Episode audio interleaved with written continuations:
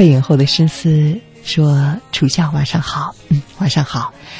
你说迷茫，每一个人都曾有过，或者在将来也会有。人在迷茫困惑的时候，即使走在路上，也会深感归期无望。这句话说的好像一句诗啊。你说不知道应该是掉头转向，还是该奋勇向前？这个时候，不妨停下来看一看。”想一想，等我们幡然醒悟之后，就会明白，这只不过是人生的一个弯道。我好喜欢这句话。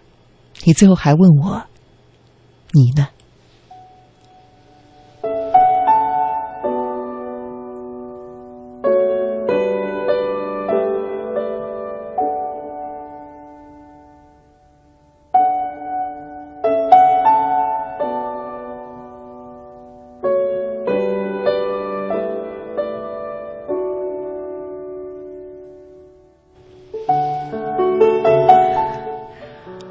我要坦诚的回答你的问题，是的，我也面临这样的迷茫时刻，而我的迷茫，正是关于现在正处在的《青青草有约》中的。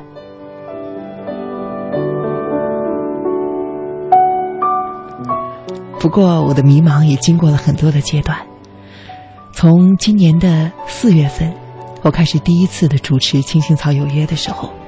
我的迷茫来自于，我不知道如何让曹家的老朋友们接受我的声音。当时有很多的朋友不断的发来消息，询问乐西去哪儿了，而且直到今天，还不断的有朋友在听广播的时候把我称呼为乐西姐。我知道一档节目换主持人，他必然要经历这样的一个过程，因为我并没有学过播音，所以我也不知道。在主持这样一档情感节目的时候，我应该用什么样的语气来说话？怎么样的念文章，会让文章更加的好懂？选什么样的音乐？还有怎样的让老朋友们习惯我这样一个和我的年龄来说可能并不太相符的声音？这是我一开始的迷茫。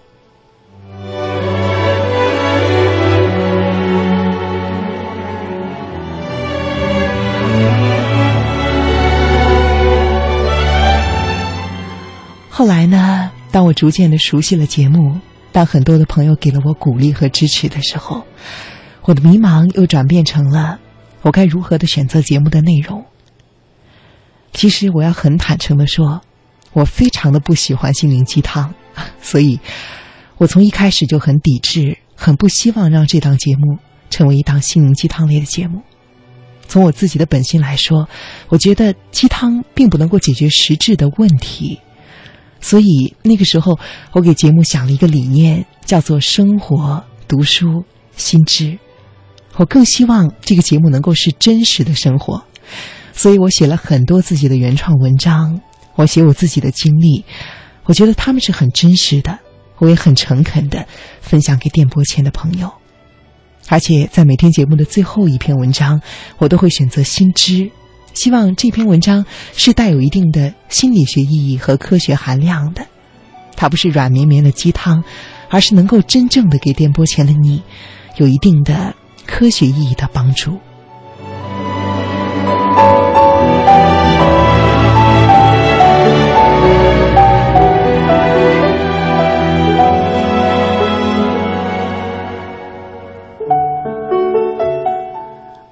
后来。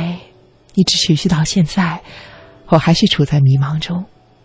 其实每天晚上下了节目之后，我都要一个人骑自行车回到我的住处。在这段时间内，我是和我自己相处的。往往这个时候，我会回想、会反思今天的节目中有哪些我还做的不够好的地方。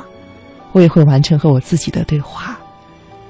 昨天在穿越北京的雾霾回家的路上。我仍然陷在这种迷茫中，只不过这个时候，我的迷茫变成了这样一档节目。我说的这些内容，究竟能够在多大程度上给电波前的你以帮助？我做的这份工作，它意义究竟是什么？我选择的这些文章，它是不是也是真正的远离了鸡汤，还是它只是更高质量的，但是仍然是没有什么实际意义的鸡汤的？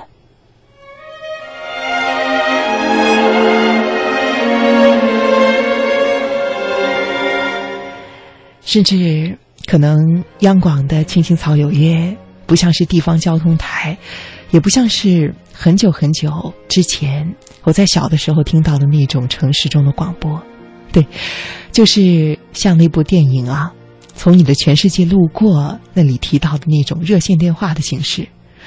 所以，我对于朋友们的感受，只能够从微信上你们发来的消息、你们写的文字，还有你们的头像。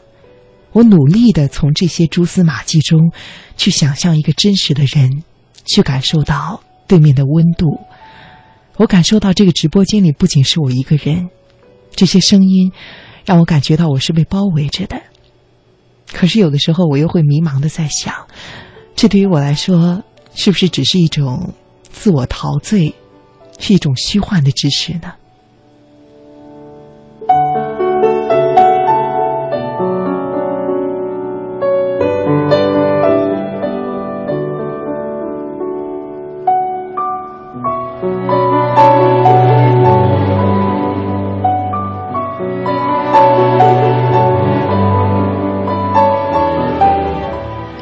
昨天在节目中和雪萍姐在聊，她呢是在二十五岁的时候，开始第一次思考，她想成为一个什么样子的人。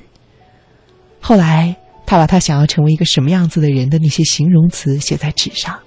她说，这些形容词应该包括是有创造力的，是能够给别的人以帮助的，而且这份工作要让他能够获得安身立命于这个世界的一些技能。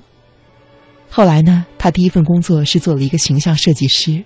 他发现这份工作虽然能够满足这些形容词中所描述的场景，但是，他让他每天都要不停的化妆，因为不然的话，客户就会认为你作为一个形象设计师，你怎么能够这么不顾自己的形象呢？可是这样的行为呢，又让他觉得自己很受限制。于是，他在那些形容词中补上了非常重要的一个。那就是自由。后来，他就找到了现在让他觉得非常幸福的一种职业，那就是心理咨询师。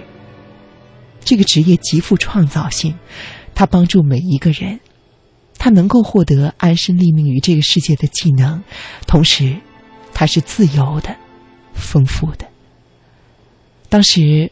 我坐在雪萍姐的旁边，听到她说到她终于找到人生的职业和方向的时候，我非常的钦佩，也很羡慕。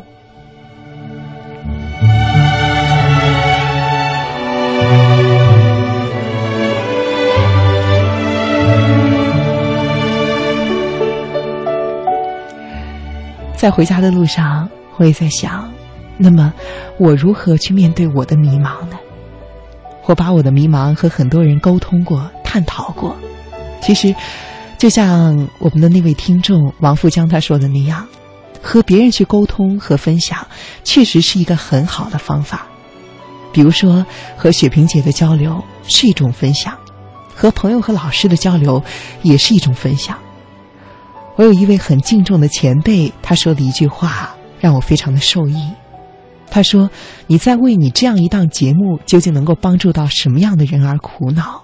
其实，只要你节目中，甚至是某一篇文章中的一句话，哪怕是一个词，能够在电波对面的那个人的心里有小小的震荡，能够让他自发的去思考一些问题，你激发了他去探索自己的意识，这一档节目就是成功的，你的工作就不是没有意义的。”这句话使我获得了很大的安慰，直到今天，他一直鼓励着我。还在电波上，在我的电脑屏幕上不断的跳动出来的新的消息，以及一段时间内当我不在节目中看到的朋友们发来的问候，也都是给我星星点点的鼓励，就好像是在非常漆黑的深夜里，一点一点跳动着的小星星，照亮我的路。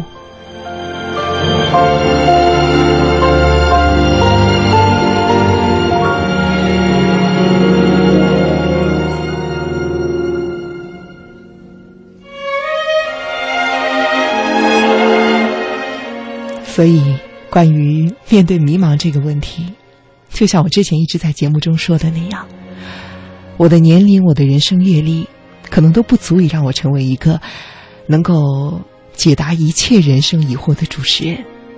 所以，或许我只能够以我年轻的心，和电波前或许一样年轻的你，或者是比我年长的你，一起去探索、去发现人生中的这些问题。我也在寻找他们的答案。我采取一个开放的态度，我希望和电波前的你分享我真实的想法。在这个节目中，我是非常真实的，同时我也非常的感谢你发来的真诚的消息。电波就是这样的神奇，我们看不到彼此，但是有的时候，在纯粹的声音中，内心是最不能够掩饰的。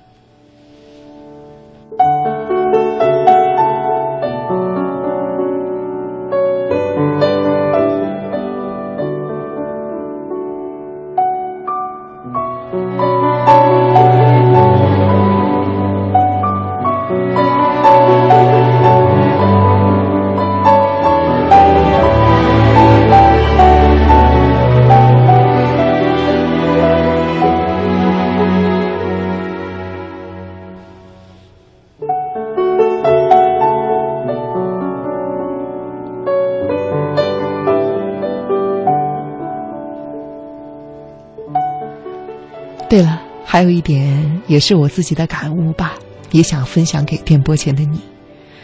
其实以前我一直很不喜欢鸡汤，包括我认识的周边很多的人啊，尤其是接受过非常高等教育的人，很多人都不喜欢鸡汤，对此嗤之以鼻，认为是浪费了自己的时间。其实有一天啊，在来上节目之前，我一个人在夜色中慢慢的推着自行车走着。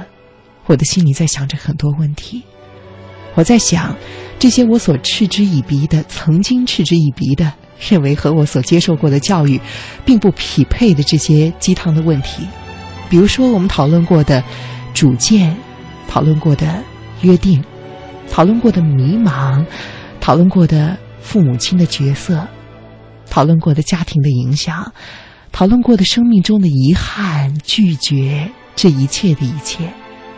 听起来是那么的软绵绵的，好像确实不够具有知识含量，甚至包括旅行，那包括其他很多很多的命题。但是你要真的让我说出一个什么所以然，说出之后的人生的大哲理，我觉得好像我还很不够。对于这些我曾经觉得并没有那么高级的问题，我是不是有能够给出多么高级的解释呢？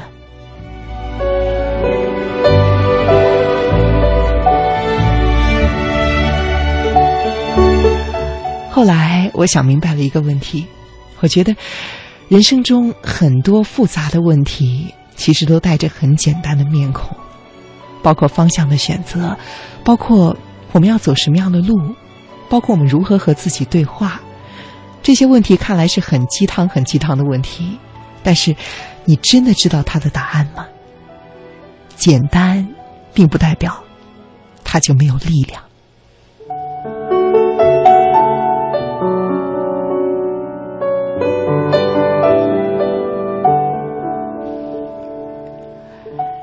所以，综上，这些是我的一些个人感悟，也是我希望和电波前的你最最真实的分享的思想。不知道啊，你会不会认同？如果你有异议的话，也欢迎你发送微信来和我交流和互动。如果你觉得不够认同的话，就让它像夜色中的风一样，慢慢的逝去吧。